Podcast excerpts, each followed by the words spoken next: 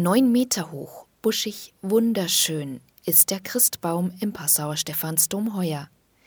Knapp zwei Stunden hat das Aufstellen durch den Regiebetrieb des Bistums Passau gedauert. Dann steht er. Ein wahres Prachtexemplar, freut sich Dommesner Alexander Kölnberger. Wir haben eine wunderschöne Nordmantanne. Wir haben sie in diesem Jahr leider ein bisschen kleiner machen müssen. Sie ist jetzt mittlerweile auf neun Metern verkleinert worden, passt aber wunderschön hin, auch am üblichen Platz, wo sie sonst auch steht. Sie kommt aus dem Pfarrhof in Engersham an dieser Stelle ein herzliches Vergelt's Gott an Pfarrer Christian Böck für den wunderschönen Baum. Die Großbaustelle und Corona haben das Aufstellen nicht gerade erleichtert. Probleme gab es aber trotzdem keine, meint der Leiter des Regiebetriebs Reinhard Hettmann. Ja, da bin ich schon froh, wie letztes Jahr schon gesagt, weil froh, wenn er steht, ist ja logisch, wenn nichts passiert ist.